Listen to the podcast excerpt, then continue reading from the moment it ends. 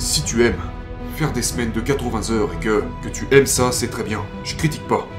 Tout, tout ce que je dis, c'est que je pense qu'il y a beaucoup de gens, et parfois ça m'arrive de tomber là-dedans. Mais je me reprends. Qui ont des rêves et des aspirations de choses qu'ils ont toujours voulu faire, mais ce n'était pas le bon moment, où ils n'avaient pas assez d'argent ou pas assez d'expérience, et du coup ce n'était jamais le bon moment. Et ils n'ont jamais vécu ces expériences. Et un jour tu te réveilles, t'as 70 ans. Et là genre, mon dieu, j'aurais vraiment aimé faire ça. Je pense que si on interviewait 1000 personnes âgées, elles diraient probablement toute la même chose qui est qu'elles auraient aimé pouvoir faire ces choses. Une fois que tu prends conscience de ça, plus jeune tu prends conscience de ça, plus ta vie sera belle.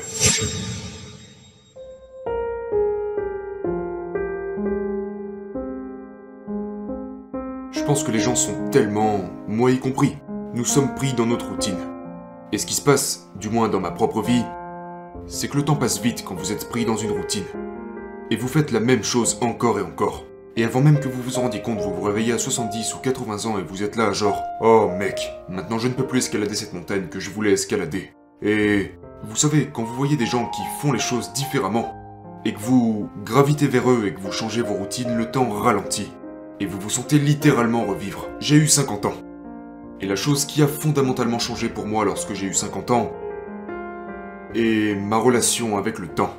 Et je pense que les gens quand nous pensons relation, nous pensons à, à la relation avec sa famille, ses enfants, sa femme, ses parents. Mais nous ne pensons pas à notre relation avec l'argent et le temps. Et vous savez, ma relation avec le temps a été détraquée. Et quand j'ai eu 50 ans, j'ai réalisé que l'espérance de vie moyenne aux États-Unis est de 78 ans. Maintenant, j'espère aller au-delà de cette moyenne, mais c'est un fait. Et si je suis dans la moyenne, il ne me reste que 28 étés à vivre. Et mes étés entre 70 et 80 ans seront... Vous savez, plus nous vieillissons, plus notre qualité de vie diminue considérablement à partir d'un certain âge. Donc, je ne serai plus capable de faire ce que j'aime faire, ce qui me fait vibrer. Qui, j'espère que je pourrai encore, mais je veux dire, je n'ai pas vu beaucoup de gens courir les courses de 160 km que je peux faire à 75 ans. Il me reste 28 ans, et si vous avez plus que 28 ans à vivre, il serait temps de vous demander, genre, avec qui voulez-vous passer ce temps Et que voulez-vous faire Et c'est quelque chose dont j'ai vraiment pris conscience à partir de mes 50 ans. Et maintenant, littéralement, c'est rentré dans mon ADN. Je veux dire, chaque soir avant d'aller dormir, je me demande toujours si j'ai vraiment tiré le maximum de ma journée. Vous savez, et genre, mon gars, si tu as, tu sais, s'il te reste 28 ans à vivre, qu'est-ce que tu veux accomplir avant que ce temps ne se soit écoulé?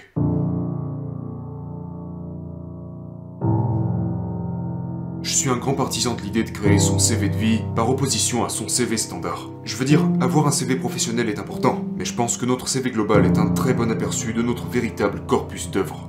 C'est une réelle indication de qui nous sommes et de ce que nous devenons.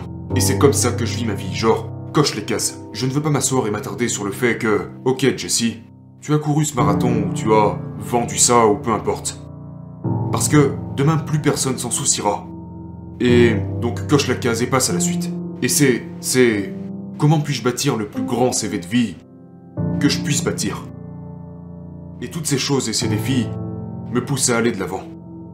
Et une fois encore, pour moi, le seul moyen de vraiment savoir de quoi je suis fait est uniquement une question de croissance. Pour moi, tout se résume à la personne que je deviens. Nous avons tous les mêmes 24 heures par jour. Chaque personne qui écoute, toi, moi-même, la question c'est qu'est-ce qu'on en fait? Et, de toute évidence, nous devons travailler nous devons gagner de l'argent. Mais nous n'avons qu'une vie. Vous voyez, genre, la partie ne va pas recommencer. Et, euh... Je refuse de vivre l'image d'une ligne horizontale, avec aucune perspective d'amélioration. Je veux en quelque sorte toujours, qui ne veut pas vivre de manière croissante, continuer de passer des paliers. Donc, c'est pour ça que j'aime les challenges. Quand tu commences à réaliser que tu entres, comment dire, que tu entres en phase avec ta propre mortalité, que tu commences à réaliser, genre, dans 100 ans, plus personne que tu peux voir dans la rue ne sera encore là. Tu vois, genre, tout d'abord, c'est une grande motivation pour se débarrasser de la peur. Parce que qui s'intéresse? Je veux dire, on sera tous morts dans 80 ans alors, qu'est-ce que j'en ai à faire de ce que ce gars pense de moi? Vous savez Euh... Mais quand tu commences à réaliser, prenons juste l'exemple des 28 années, même si j'espère me tromper et vivre plus longtemps. Mais disons simplement que ce sera le cas. Tu sais, quand tu commences à regarder les choses sous cet angle, tu commences genre, j'ai, mes deux parents sont en vie, et mes parents, tes parents sont-ils vivants? Oui, Quel âge ont-ils? 76, 74, Et où vivent-ils? À Washington. À quelle fréquence les vois-tu? Quelque chose comme deux fois par an. Ok, donc, la plupart des gens se diraient Ok, j'ai. Disons que tes parents vivent jusqu'à 80 ans, qu'ils ont encore 5 ans devant eux, ok? Partons de ce principe. Tu pourrais te dire qu'il te reste encore 5 ans à passer avec tes parents, mais en fait, non. Tu les verras 10 fois et c'est tout. Si tu les vois deux fois par an. Tu les vois deux fois par an, sur 5 ans, il te reste plus que 10 occasions pour les voir. Quand tu commences à voir les choses comme ça, ta première réaction c'est Je veux aller voir mes parents. En tout cas, ça a été le cas pour moi. Tu sais, mes parents ont 88 ans. Ils vivent en Floride, je vis à Atlanta.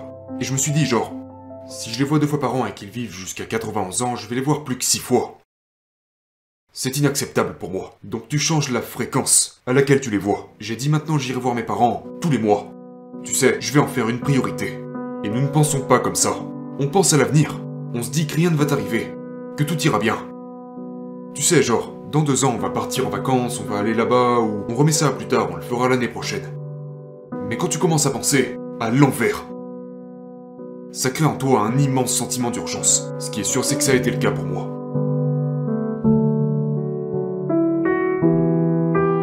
L'un de mes objectifs est de vieillir avec dynamisme. Vous savez, ne pas avoir à suivre de traitement et être restreint en entrant dans mes 70-80 ans.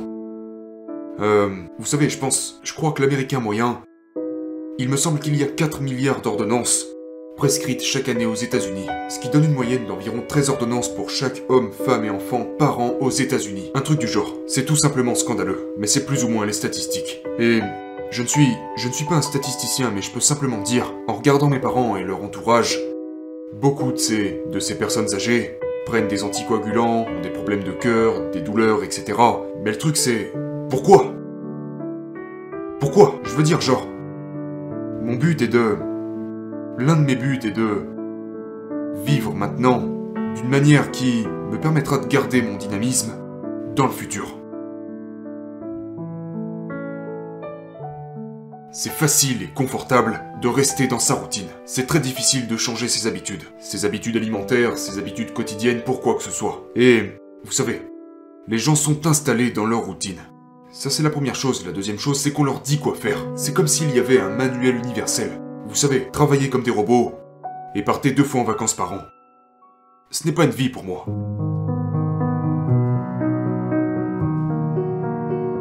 Mais, euh, il y a des règles. Et ces règles sont à chier. Si vous regardez les statistiques, vous savez, 40 à 50%, 40% des hommes aux États-Unis sont obèses. Je crois que c'est quelque chose comme 66%, plus que ça, 66% des adultes aux États-Unis sont malheureux. Il y a un sondage qui a été publié là-dessus. Et il y a... Je crois que c'est quelque chose comme... Je ne connais pas les statistiques exactes, mais je crois que 65, peut-être même plus, des Américains de plus de 35 ans n'ont pas plus de 1000 dollars d'économie. Je veux dire, ces nombres sont ridicules. Si tu aimes faire des semaines de 80 heures et que, que tu aimes ça, c'est très bien. Je critique pas. Tout, tout ce que je dis, c'est que je pense qu'il y a beaucoup de gens, et parfois ça m'arrive de tomber là-dedans. Mais je me reprends. Qui ont des rêves et des aspirations de choses qu'ils ont toujours voulu faire, mais ce n'était pas le bon moment. Ou ils n'avaient pas assez d'argent ou pas assez d'expérience, et du coup ce n'était jamais le bon moment. Et ils n'ont jamais vécu ces expériences. Et un jour tu te réveilles, t'as 70 ans. Voilà où je veux en venir. Et t'es là, genre, mon dieu, j'aurais vraiment aimé faire ça. Et je pense que si on interviewait 1000 personnes âgées, elles diraient probablement toute la même chose qui est qu'elles auraient aimé pouvoir faire ces choses. Une fois que tu prends conscience de ça, plus jeune tu prends conscience de ça, plus ta vie sera belle. Pensez à la notion de construire votre CV de vie. Mettez quelque chose sur votre calendrier et encerclez-le. Je pense que c'est vraiment important.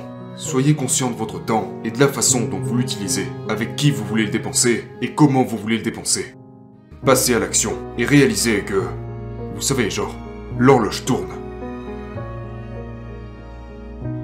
Ces trois mots ont changé ma vie. Et ces trois mots sont rappelle-toi demain. Quand vous avez une fraction de seconde pour prendre une décision ou quoi que ce soit, pensez à comment vous vous sentirez demain vis-à-vis de cette décision. Tu veux abandonner ce marathon au 28e kilomètre? D'accord. Comment tu te sentiras demain quand quelqu'un te demandera alors comment ça s'est passé? Tu veux enlever ta chemise, boire des tequilas durant une fête pendant tes vacances, et danser sur une table en faisant tourner ta chemise, attirer l'attention, et tu penses que ça serait super de faire ça durant cette fête?